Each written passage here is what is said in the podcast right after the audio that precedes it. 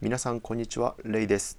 この番組は北海道に住む工学部所属の大学2年生のヒロトと横浜に住む経済学部所属の大学2年生の僕レイがお送りする21世紀に生まれた2人によるトークルーム21世紀の僕らです。将来のことから毎日の生活の話まで自分たちに関わるさまざまなトピックに対してお互いの視点から自分の考えを伝え成長していく姿を届けていく番組です。第1回の今回は僕たちは日本で生きていくことを選ぶのかというテーマでお話をしていきます。カナダでの1年の留学経験を持つヒロトと地元北海道を離れ横浜で暮らすレイの2人が違った視点から今のこの日本での生活を見つめ直していきます。話はまとまらずにどんどんと違う方向へ進んでいくこともある2人ですがお楽しみいただければ幸いです。なお本編中に出てくる記事やデータなどは概要欄から見ることができますのでぜひ合わせてご覧ください。それでは本編の方をお楽しみください。どうぞ。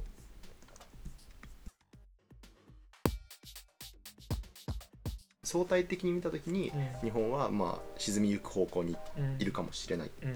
あのまあ、停滞の方向って言った方が正確なのかもしれないけど、停滞とか成長ではない方向に進んでるうん明らかに、一方で絶対的にはそのまだ豊かさは残ってる。うん。っていう日本のまあその両方の側面を持つ中に、うん。今少なくとも僕らはいますと、うん。じゃあ、まあ、そういう条件がある中で僕らにとってより良い場所ってそもそもどういう場所なんだろうっていうのを個人の話として考えてみるのは大事かなと思うよ、そのどういう場所であれば自分にとって望ましい状況うん。と言えるのか。うん。えこれはそのさっきみたいにちょっと大きい話っていうよりはあくまで個人として超超個人的な話をすればいいね。超個人的な話として その自分のより良い状況、まあ、ウェルビーイングって言われたりすると思うんだけど、うん。それにとってどういう環境を望ましいと思うっていう個人的なことを聞きたいんだけど、うん。どうでしょ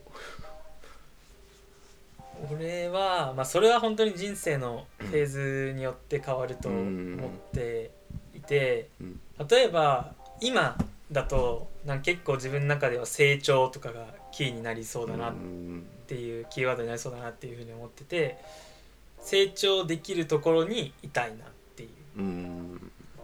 からなんだろうな、まあ、どこでも成長ってできるわけじゃん。別にどんな国にだってさプラスの方向には持っていけるうん。わけじゃん。今の現状から明日がより良くなっていくが成長だと思うんだけど、まあ、ただそのその時にどこに身を置くかっていうのは普通に平均になんて言うんだろう。日本で例えば2%伸びてきます。アメリカで5%伸びてきます。って言った時にどっちに自分の身を置いたらいいかって普通に考えたら俺は5%の方だと思うのね。うん。だって自動的に上がってくの。うん。このなんていうの？エスカレーターの角度みたいな問題でうん。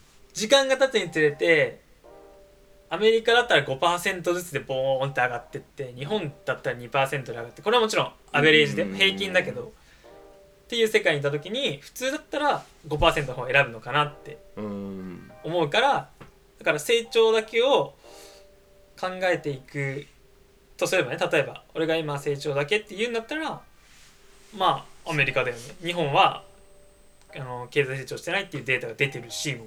で実際肌感としてもまああるわけじゃんそういう、んでアメリカは成長してるよね、まうんあ、アメリカは例にですけどね、うん別に海外は別にどこでもいいんだけどせ日本よりせ少なくとも成長してる国っていうのはいっぱいあるっていうのが今データとして出てて。うん。そういう国がいっぱいあるんだったらそっちに行った方が普通はいいよねっていうのがなんか基本的な俺の考え方うん。なんだけど、うん。まあこの前面白い記事をじゃあノート読んでたら見つけまして、はいはいはいこれは西安って人なのかな？西安さん？っうん。ていう人がこの前ノートで書いててそれこそ海外から俺が帰ってきた直後ぐらいにうんそう読んだんだけど、うん。ちょっとこれ読むね。うんうんこのノートの内容を。うんうん皆さんこんにちは西安です。今日は日本は危ない海外に逃げろというよくわからないフレーズをテーマに書きたいと思います。では早速っていうタイあのまあ始まりから始まって日本がおしもうおしまいかどうかはまず横に置いといて海外に逃げるべきかどうかという点から考えてみたいと思います。日本の資本主義社会構造資本主義構造は最も成功した社会主義国家とさえ言われています資本主義は労働力の搾取によって格差ができることが問題なのですがその格差をできるだけなくそうとしたのが日本の資本主義です。現在日本では格差社会と言われて問題視されていますが日本の格差社会なんて海外に比べると全く比較にならないぐらい大したことはありません。海外では小国の国家予算ぐらいの資産を持っている人がいる一方でテントで寝泊まりしている人も少なくありません。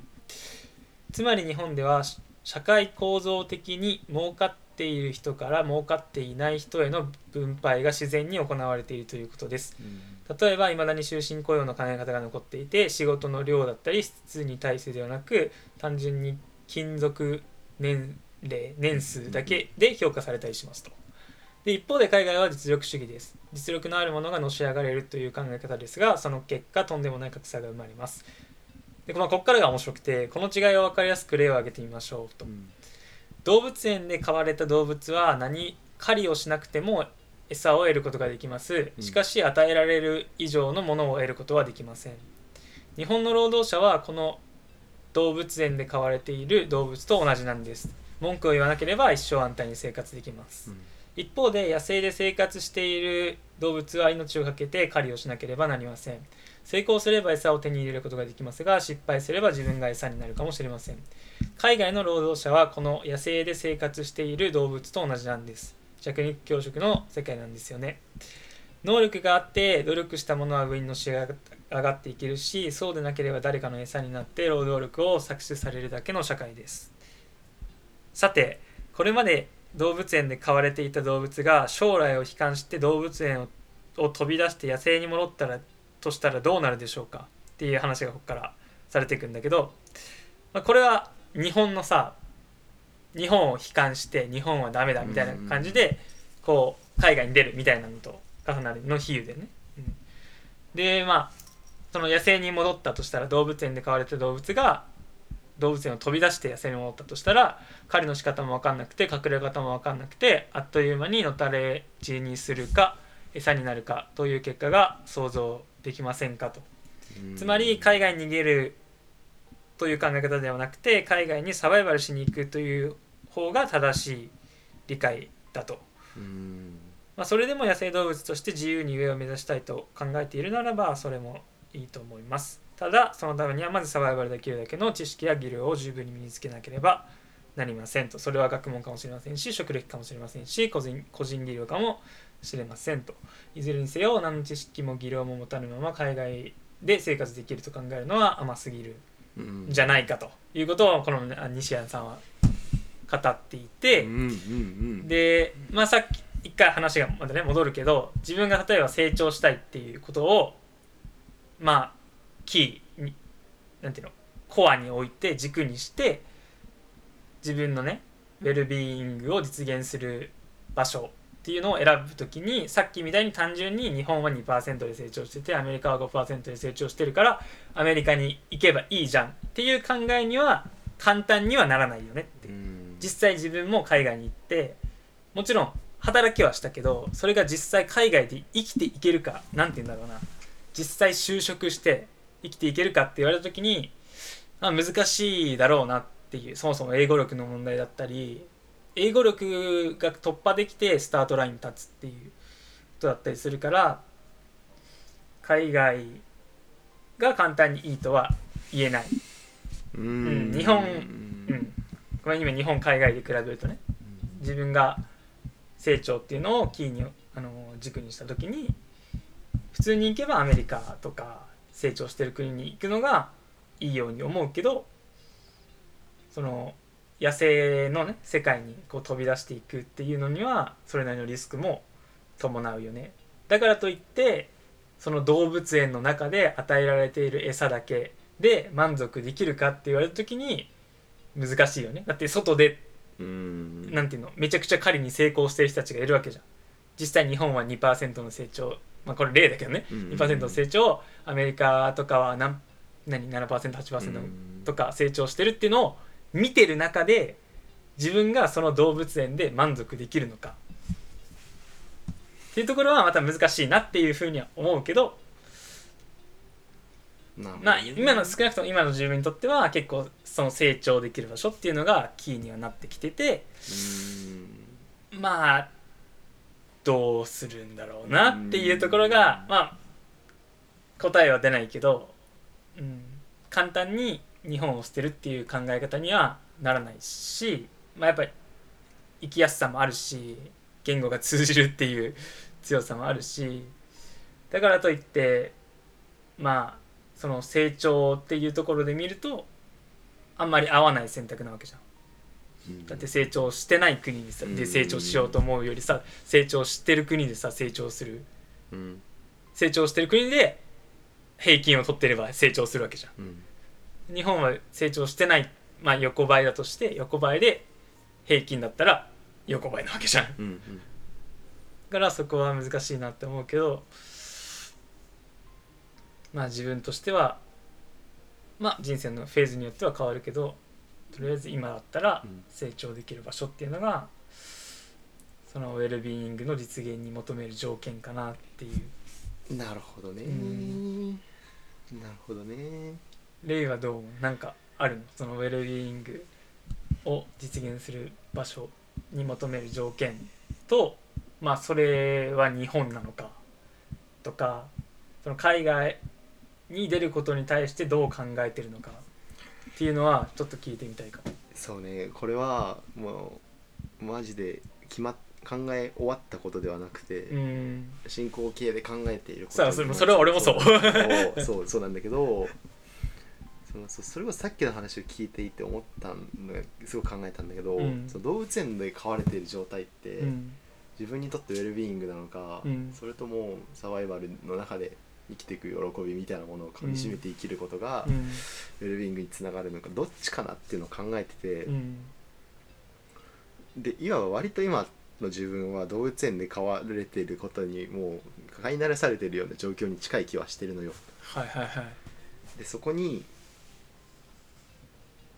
ちょっとなんつうんだろうね。満足じゃないけど、うん。多分居心地の良さは多分感じてる。少なからず、うん。その安心してる状況ってものに、そう。でだけどその一方でやっぱり周りを見てたり、うん。それこそなんだろうね。友達とかでもうん。アメリカのトップ大学に入ったうん。友達がいるのよ、そういう友達を見て、うん。世界でかあのなんだろうバリバリ戦いまくってうん。そのやっぱその日本の大学と比べても海外の大学ってめちゃくちゃハード、特にトップ大学とかっていうのは聞いてたから、その中でまあ話を聞いたりするとあめちゃくちゃもう戦って成長をまさに遂げてるなっていうのをすごく感じて、そこにやっぱり羨ましさとか劣等感みたいなものを感じたりして、うん。うんなんだろうね。そうそう比べるとやっぱり飼いならされてしまっていることに対しての、なんか居心地の悪さみたいなものが出てきたりして、うん。その狭間で今まさにどうしようかっていうのを迷ってるところなんだようんうん。でそう自分にとってなんだろう。いわばその与えられたものの中で生活できる状態、うん。豊かに生活できる状態ってすごく満たされていると思う状ものでなんかそれは別に否定されるべきものじゃないっていうふうな気はしてるのよ、うん。っていうのはその例えばなんだろうね成長を求めなくても今の自分に満足できている人っうん。てそれはそれで十分幸せなんじゃないかなってのを思ったりする。まさにまさに。ななんかうん。樽を知るじゃないけど、ね今あるもので幸せに生きること能力っていうか力っていうのはなんかめちゃくちゃ大事だと思いうやそれはそれそうよね、うん。でもそこと成長ってものがなかなか自分の中では同居する存在にあの同居できなくて、うん、相反するよね相だって。反すると思うのよ、なんかだって成長ってさ多分自分を否定することだったりさ今の自分に満足いかないってとこから始まる。そうだね。なるとそこってなかなか相入れないよなと思って、うん。今ちょっとこう迷ってたんだけどでも最近はちょっとその成長の方とかに対して、うん。まあいいなって思ったりもしてる面はあって、うん。その意味で言うとなんか今のウェルそう今の状況だとでも決めきれてないけどどちらかというと成長の方に寄ってるかなっていう気もしたりはしてる。うん。うん。さっきのさ動物園の例をさもう一回引っ張るんだけどさ今さごめん経済とかばっかり言ってあれなんだけど、うん。世界経済が成長してるわけじゃん資本主義のもとでけ成長してるよね、うん。でそういうの指数を見ればさまあ数字でしかないけどただの数字でしかないんだけどまあ成長してて例えば年率4%とか5%とかだよね多分。世界経済成長もっとあるのかな？分かんないけど。まあそれぐらいだとしてで日本ってそれより下だと思うのね、うん。ってことを考えた時にさ動物園の餌が徐々に減らされてるって考え方できないって思う。できるね。確かに。だって、まあ、これは本当にさ銀行預金とかの話ともめっちゃつながってくるんだけどインフレに負けるよねみたいなさ話ってあるじゃない、うん世界経済が世界とか、まあ、世界と切り離せないからもうすでに俺らの生活っていうのは。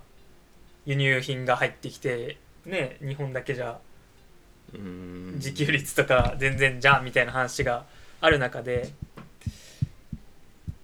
世界ともつながってるって考えた時に世界経済と同じ伸びをしてやっと現状維持だと思うのね。うん。自分の中では。だからそれの状態っていうのは餌が同じ量だけ出されている状態。うん。同じ量質だけ出されてる状態で周りが豊かになってってるのに日本はその経済それよりも経済成長してないってなった時にお金の面だけ考えて餌とお金が同じものだとね思うとねとだんだん減らされてるっていう感覚と同じになってくるわけじゃん。ってのを考えた時にそれでもなお日本に残れるのかって言われたらちょっときつくないってう。思う、ん。もちろんこんなに悲観する必要はないと思うんだけどそういう考え方もできる。できるよなって思う。もちろん日本にいるから死ぬってことはないんだ。うん。日本にいても食事は与えられるから。でもその食事の量が明らかに外と比べて低かったりす少なかったりするわけじゃん。うん。そこに満足できるのかこれはもう本当に個人のとこだと思うし人生のフェーズによって変わると思うんだけど少なくとも今の自分はそういう外で楽しそうにしてる人たちがいてめちゃくちゃお腹いっぱい食べご飯を食べてる人がいる中で自分がちょっとしか出されないご飯まあ餌が。もちろんそれで生きていけるにせよそういうのを見た時に自分は比べちゃうなって思う。なるほどね。比べて、うん、そっちがいいなって思う、ん。そこね。でそれは今エネルギーがあるからだけどね、ううんんこの年代だから。うん。それがももちろん老後とかなった時に自分が老後でもバリバリ海外出ていくかって言われた時に その元気はない。その元気はないからそれだったらまあある程度でいいんでちゃんと餌を、ね、出してくれる動物にいた方がいいよねみたいな話になってくるから。なるほどね。で多分あれだよね。きっとさそう考えていくとさ動物園ってこう悩める子羊がいっぱいいるわけだよ。うん。どこで？自分は。このまま動物園にいていいのかとか。うん。そんな中中きっと動物園の中でいいじゃないかって言ってる人たちがいると、うん。そんなね豊かな暮らしここにはここでそれはそれで豊かな暮らしがあるよって言ってる人を、多分正当化してるのが一つ脱成長って原理なのかなって思うよね、はいやいいんだよそれでそこにある豊かさを見つめ直しましょう。だから満足しようってことじゃん。満足する技術を今あるもので満足する技術を身につけようってことでしょ、うんだ多分脱成長とかっていうのは。成長を求めないっていうのは多分ねそうそういうことだよね。今のありのままで十分いいじゃないかみたいな、いやでもそうそれそうこういう言い方をするとそれってすごく悲しく感じる一方ででもそれってやっぱ豊かだよなっていうのはすごく思ったりするのよね、うん。幸せな状況な気はするのよ。いやだからそれはもう本当に大賛成だよ。ねだから相反するうん。考え方なわけじゃん、今の現状に満足する。どんなにどんなにとは言わないけど、まあ餌の量が減らされたとて経済が成長してなかったとて今あるものって十分恵まれてるし、うん。今あるもので生活できるし別に外なんて見なければ全然自分は今で満足だよ。っていう考え方とね今に満足せずにどんどん自分を高めていこうだったりうん。成長させていこうっていう考え方ってまあ相反するよね。うん。だからそれどっちを取るかっていう。そうね。でどっちが自分にとって望ましいかよね。うん。どっちが望ましい？どっちも望ましい。そうなんだよね。そう。だからどっちもバランスなんじゃないかなって思う。うん。だからあまりにもどっちかに偏りすぎても豊かだとは言えないなと。うん。だってすめっちゃ少ないお金でめっちゃ少ない何餌で やっていく。それはそれで素晴らしいことだけどでもそれって置いてかれてる。んでもいいのか？そう考えるとそっちで満足してるならいいのか？いやそうそうなのよ。っていうふうにやっぱ思えてくうんる確かに、うん。気はしててなんかやっぱちょっと話をまた広げちゃうと、うんそれって多分停滞感の中でそれある程度みんな共有されてる？その競争に対する嫌悪感であったりとか競争に参加しない生き方ってものが、うん。結構社会の中で根付いてるからだって脱成長っていうのはちょっと流行ったと思うのよ。うん。ってなってったら多分それで多くの人が意外と成長できるえ成長じゃないやウェルビーイングにつながってんだったら、うん。それはそれでいいよなっていう気がしつつも最近ちょっと個人的な話をすると、うん。YouTube でジョージっていう、うん。メンなんだっけメンズコーチみたいな自己啓発系のチャンネルがあるのよ。はいはいはい。それを紹介されたのよ。うん。で見たら普通に面白くて、うん。でどういうこと言ってるかっていうともう本当に自己啓発の権限みたいな感じ、うん。で成長を求めようぜと男としての価値を上げてこう。うん。もう何やってんだたるんでる場合じゃねえぞと、うん。現状に満足したらお前終わるぞみたいな、っうん。ていうことをすごく言ってる、うん。すごくあの迷いがないのよ。うんいやでも今の自分に満足することもとかなくて、うんいやそんなん全然ダメだってもう成長を求めろって、うん。そんなんじゃダメだぞっていうことを一貫して言ってるうん。チャンネルなんだよね、うん。でそれを見た時にすごく面白いなと思ったし、うん。なんかそれもそれでまたなんかなんつうんだろう幸せな生き方だよなと思ったのよ。その一つ自分を正当化できると成長し続けることに、うん。自分のなんつうんだろう満足感を獲得して、うん。それもそれでそこに一貫してるっていうのも意外とそれはそれで面白いなと思ったし生き方としてあるなって思ったのよ、振り切っちゃってるってことね。そうそうそうそうそう本当に今じゃあ例えばまあ遊ぶとかじゃなくて、うん。今自分でやるべきことちゃんとやっていこうぜ、うん。でもうとにかく成長しよううん。成長しなきゃダメなんだ。っていう生き方もそれはそれで面白いなと思ったし、まあ一番なんつうんだろう無難なのはバランスを取っていこうってことになる気がするのよ、うん。そうでも別にそれはそうそれでウェルビーイングつながるのって、難しいよね。バランス取れればいいんだけど、うん。取れないじゃない、うん。なんていうの？バランスを取るってことはさなんかある意味真ん中にいるってことじゃん。真ん中にいるってことはさどっちにも触れるってことじゃん。うん。だから同じ出来事があったとしてもどっちにも取られるじゃん。で都合のいいように捉えることもできうるん。からさ。例えばなんだろうねなんかをもらいました。給料をもらいました。それに対していやもっと頑張るぞっていう気持ち成長マインド的なものとあこんなにもらえたありがたいなこの中で生活していこうって言われるって、まあ、両立するわけじゃん。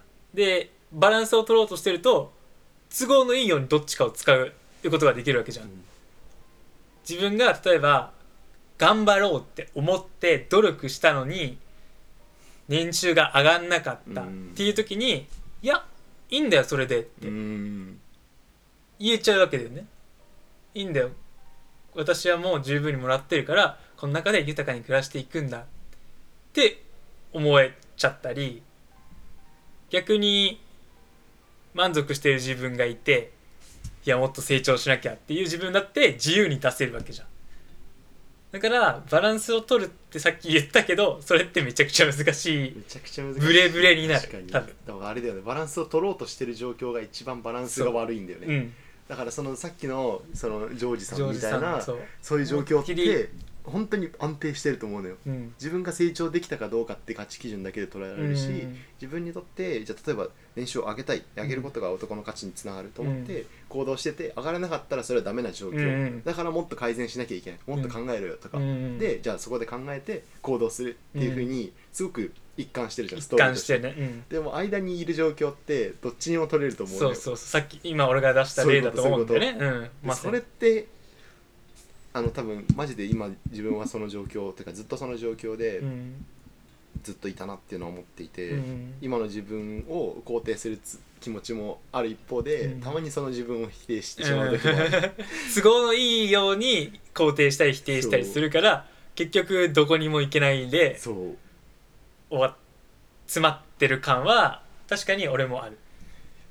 だから、いやそこでちょっと最近そのあの、まあ、ちょっとエンタメ的に見てる側面もあるけど、うん。ちょっと普通にそういう生き方はありだなってことも考えたりして、もう成長全振りっていうか現状に満足とかありえうん。みたいな、そうそうそう。今の豊かさなんてクソくらいだじゃないけど、っていうのもあるよなと思って、難しいねだって。うん。だってさ自分がさ成長こそ正義みたいなさ例えば定義をしたとするじゃん。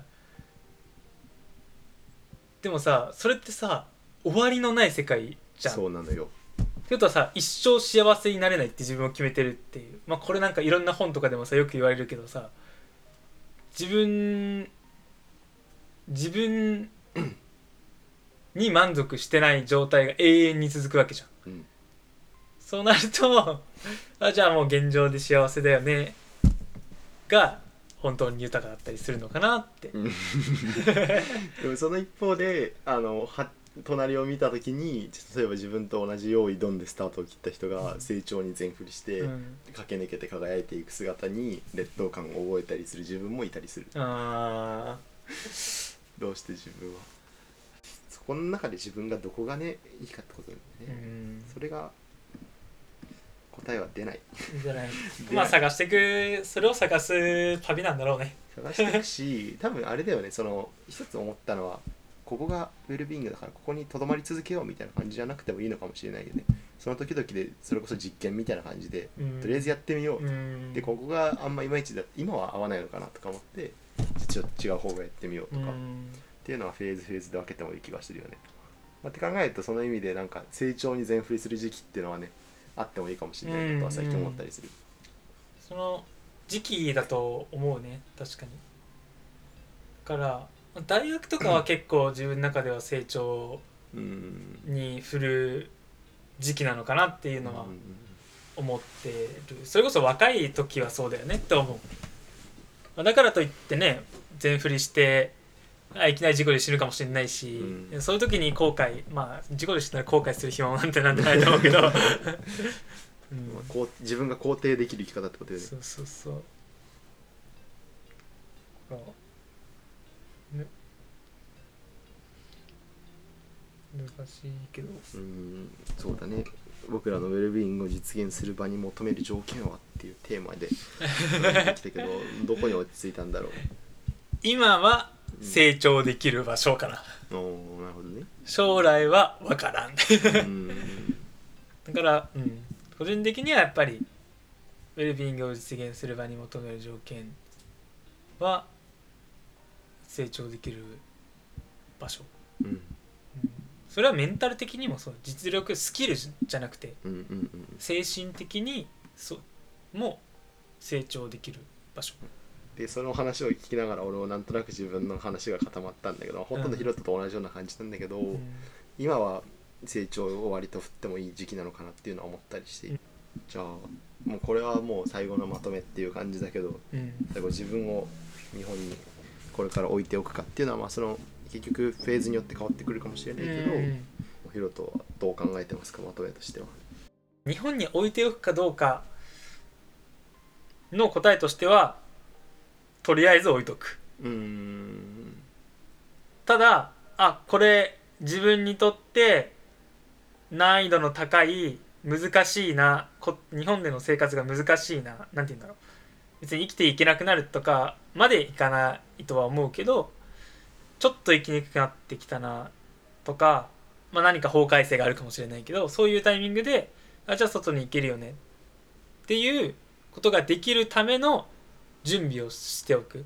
常にアンテナは外に張っておいた状態でとりあえず日本にいるかなって、うーん。うん、別に今すぐ日本を捨てる理由が特にないいからもちろん下がってくだろうなとは思ってるけど今のこの時点でダメかって言われたら全然ダメじゃないと思ってるんだ。うんそうさっきの話と同じだね。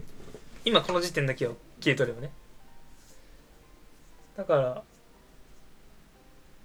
とりあえずは別に今すぐ海外にみたいななんか最初から海外で就職したいとかいう気はまあそんなにないうんけどうんでも海外も面白かったし自分にとっては、うん、やっぱ刺激まみれだったし、うっんていう意味では外には絶対アンテナが常に張り続けていながらいい波が来た時に乗れるような準備っていうか、ううん。んをしながら日本にいるかな。なるほど。俺はそんな感じかな。例は自分を日本に置いておくかどうか一ね。旦自分を世界に早いうちにうん。置いておかなきゃいけないなっていうのは思った、うん。っていうのは俺だって人生で海外旅行したことないよまず。うん。で多分めちゃくちゃ視野が広くないのよはいはいはい。そう狭いかは分からないけど、うん。広くはないし、うん。明らかに多分もっと見ておくべきものがきっとあるし、うん。ってことはすごく今話を聞いてて思ったのよ。それこそ世界の楽しさを俺はまだ知らない。うん。まあ世界の楽しさ知らない。そう。まあからそれは多分知ってみないと始まんないな。そもそもまずそこからだなっていうのはちょっと思った。ねしいきなり海外で暮らすとかっていうスケールの大きい話じゃないんですよ、うん。まあ、まず海外旅行に行くとかっていうのも多分俺の人生においてはうん。今まで一回も行ったことない以上は大きなステップな気がするからそういうのは多分積む必要は絶対あるなってのは思った、その上で日本にいるより海外の方がいい、うん。そっちの方が自分にとって望ましいって思うかどうかを今出せる状況にないっていうことを話してて思った、うん。まあ俺も海外で働いたわけじゃないからうん。やっぱり何とも言えないけど実際自分がどっちも経験して初めて議論できることな気もするよね。ね。そこは思った。一回も海外に行ったことなくて海外の方がいいなんて言えないし 絶対。逆もそうでね日本の方がいいなんて比べてないんだからそもそも、うんうんうんないよねっていうなんとも当たり前な答えになってしまったんだけど まあその意味でちょっと、まあ、世界を見ておきたいっていうのはそうね。なんかより思ったね。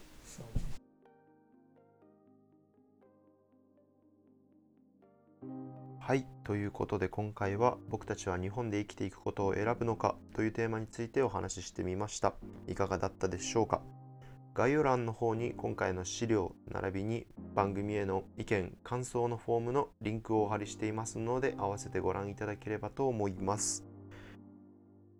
それではまた次回のエピソードでお会いしましょう。良い一日を。